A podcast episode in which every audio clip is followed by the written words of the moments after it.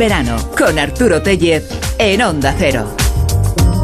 Cocinar con Bermud es la tendencia gastronómica que analizaremos con Patricia Iglesias y Pedro Reguera a partir de las 6 de la tarde, una hora antes en Canarias, y recordaremos también al eh, chef eh, norteamericano Anthony Bourdain eh, con motivo de esa parte en la que en oído hablamos sobre libros dedicados al mundo de la cocina, en este caso sobre este cocinero con notable prestigio en Estados Unidos y que tuvo una enorme difusión gracias a su participación en programas en la CNN, entre otros canales.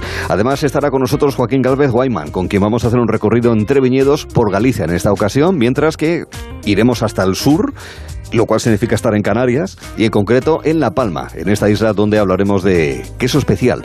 Es la propuesta que nos eh, trae esta tarde Rafael Secades en este recorrido quesero que tenemos por el conjunto del país. Hablaremos también de videojuegos, de su capacidad para entretener, del entretenimiento electrónico, pero también de su capacidad para educar. El invitado especial de esta tarde de Iván Fernández Lobo es eh, Gonzalo Frasca, con quien contactaremos dentro de unos minutos en cuanto hayamos puesto al día la audiencia de Gelo sobre lo que pasa allá, allende nuestras fronteras.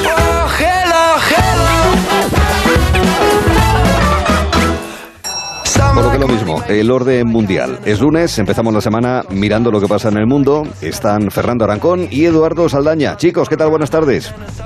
Hola, buenas tardes. Muy buenas tardes.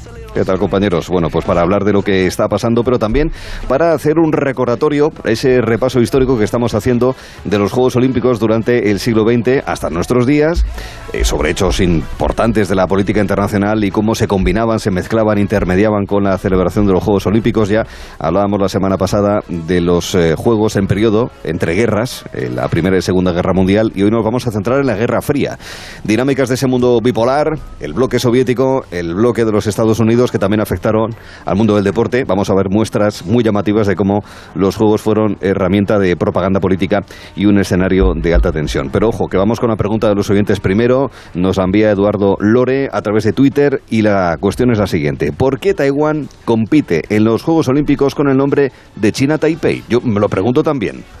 Sí, además una buena pregunta y nos la mandó ayer y dijimos, bueno, estate, estate atenta porque, porque la respondemos. Bueno, pues como siempre Arturo, el deporte tiene mucho de política y en este caso no, también, que ya lo estamos viendo con los Juegos Olímpicos.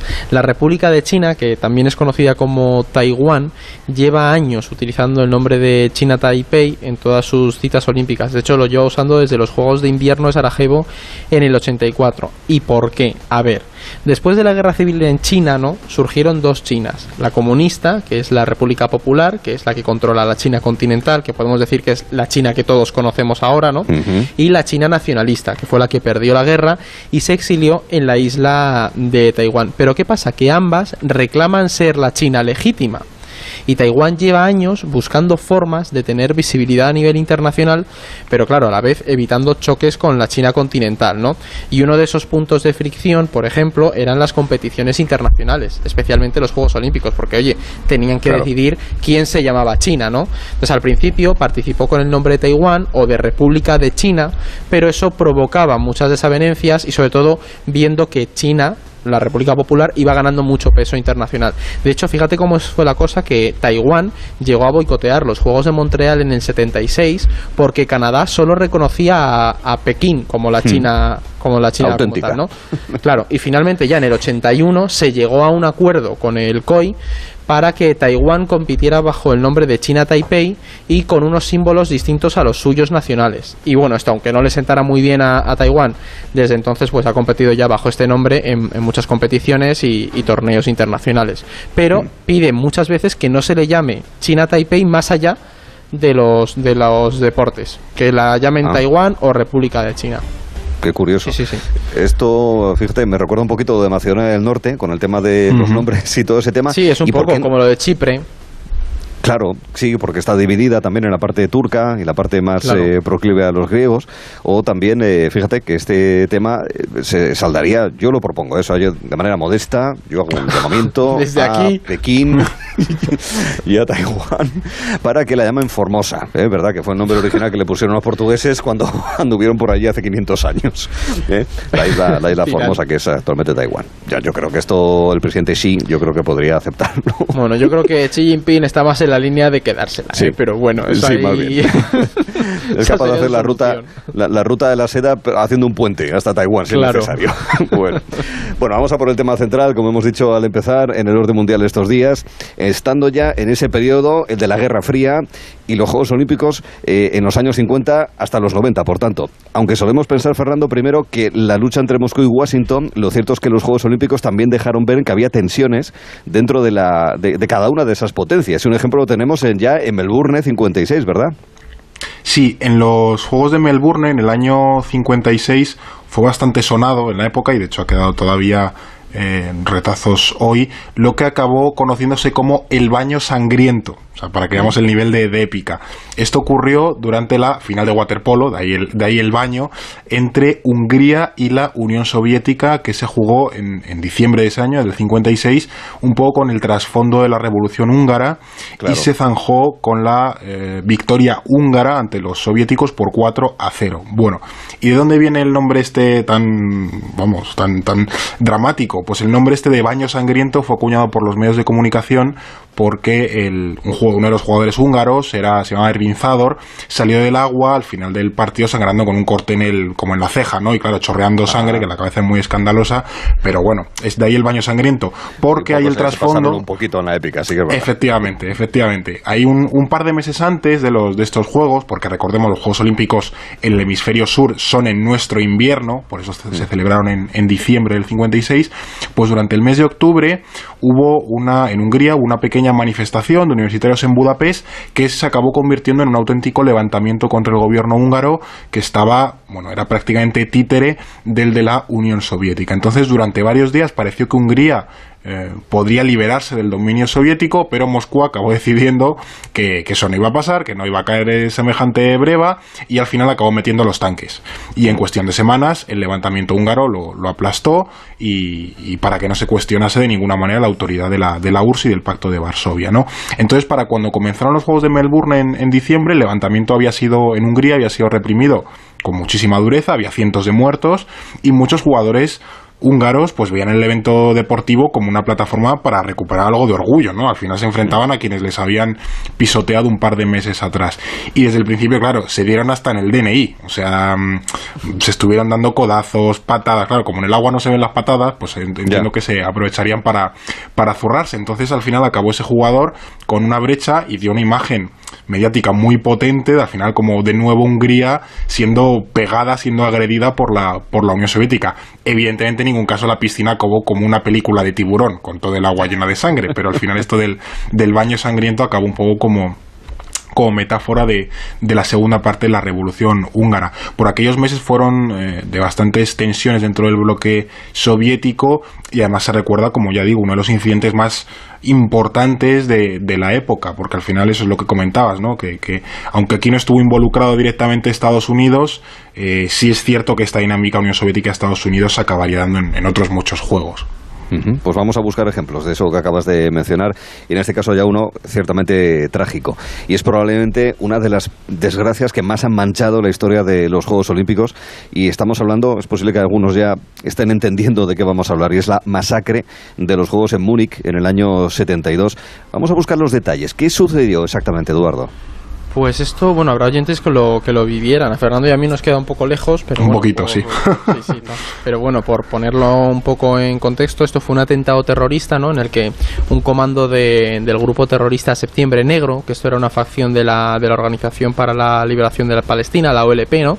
Que entonces estaba liderada por, por Yasser Arafat. Bueno, pues esta gente lo que hizo, los atacantes, demandaban la liberación de 234 prisioneros que estaban alojados en, en cárceles israelíes y lo que hicieron básicamente fue secuestrar a 11 atletas, no, a la delegación de, atletas israelíes. Y toda esta crisis se saldó con el asesinato de 11 de los atletas, eh, entrenadores israelíes y un oficial de, de la policía alemana, ¿no? Y luego cinco de los ocho miembros de Septiembre Negro fueron abatidos. Y de hecho, al día siguiente de, de este atentado, la Fuerza Aérea Israelí respondió bombardeando las bases de la OLP en, en Siria y Líbano. Mm. Y claro, todo esto lo traemos porque sucedió en una época mm, de mucha tensión por las dinámicas de la Guerra Fría. ya Claro, que son conflictos cruzados. Toda esta historia Claro. es una demostración Claro. de conflictos cruzados, ¿no, Eduardo? y que, y que hay que recordar que Alemania y Berlín por entonces seguían divididas en un sector soviético y en un sector occidental que era donde se encontraba la ciudad de Múnich, ¿no? Y dentro de ese contexto de la Guerra Fría, pues era un momento además de mucha tensión en el eterno conflicto árabe-israelí, pues ya que de hecho al año siguiente de ese atentado llegaría la guerra de, del Yom Kippur, hacía cinco años que habíamos tenido la guerra de los seis días, que fue en esta en la que Israel se anexionó la franja de Gaza, el Sinaí, también los altos del Golán. Aunque eh, Arturo, en los Juegos de Múnich del 72 hubo otras anécdotas más pequeñas, evidentemente, que también ayudan a entender un poco la tensión que habría entre Estados Unidos y la, y la Unión Soviética. Por ejemplo, la victoria de la URSS frente a Estados Unidos en la histórica final de- del balonmano masculino. Y es que el baloncesto, el baloncesto, una, Baloncesto, una jugada rarísima, sí. una jugada extrañísima. Claro, en aquella Claro, época es- no había tanta precisión en los cronómetros y demás. Y ojo, Está por ahí el vídeo, en si alguien tiene interés, algún oyente, está el vídeo en YouTube y es, es, es, es rarísimo todo. Y es que eso fue lo que mosqueó bastante a los estadounidenses, porque a ver, los estadounidenses llevan sin perder en baloncesto desde 1936. Entonces, como hubo esa jugada tan extraña, eh, el equipo estadounidense por completo se negó a subir al podio a recibir la, la medalla de plata. Y a día de hoy los estadounidenses no reconocen aquella derrota. Y de hecho, a mí esto me ha hecho mucha gracia, hay jugadores como Kenny Davis o, o Tom Henderson que han dejado escrito que sus hijos nunca recojan las medallas de plata que se encuentran en la sede del COI en, en Lausana. Así que Ah. hay mucha determinación. en la por- oficina de objetos perdidos las deben tener Claro. ahí, esperen en un cajón. Ya, Pero ya. ¿Cómo tiene que ser la cosa, esa, esa lucha internacional para que no se reconozca esa derrota aunque Sí. estés muerto? En plan, no, no, no. Hay una peli de esto, además, no sé cómo se llama, pero hay una Sí. peli de, de, la, de esta final, del de cómo se entrenó el equipo soviético para ganar a Estados Unidos. Y también, evidentemente, está la famosa película, esta creo que de Steven Spielberg, ¿no? De Múnich, de Sí, los eso iba a decir, atentados y cómo, y cómo luego fueron cazando básicamente a los, a los terroristas que habían ejecutado Ah. ese atentado. Sí, el Mossad. Está bastante bien esa peli. Múnich, que dejó esas, esa masacre por un lado y luego también esta cuestión en una escala bien diferente de la derrota de los americanos en baloncesto. Déjame permitirme que me venga arriba un poco, a ver qué hace mañana cuando les ganemos. eh. creo, que, creo que me he pasado un poco, pero bueno, nunca hay que perder esta medalla tampoco la cogen. No. bueno, ya con los últimos coletazos de la Guerra Fría, ya estamos en la década de 1980 y claro, en fin, quien tiene memoria de esto, pues acordará perfectamente de incidentes en Juegos Olímpicos, porque claro, hubo dos boicots. Año 80, Moscú, año 84, Los Ángeles. ¿Cómo se produjeron estos boicots en plena Guerra Fría? Sí, si antes al menos la rivalidad la dirimía en el campo, aquí ya iban a calzonquitas, como ya ni vamos a los Juegos Ya, ya. Olímpicos para, para fastidiarte. Entonces están los Juegos tampoco. Olímpicos.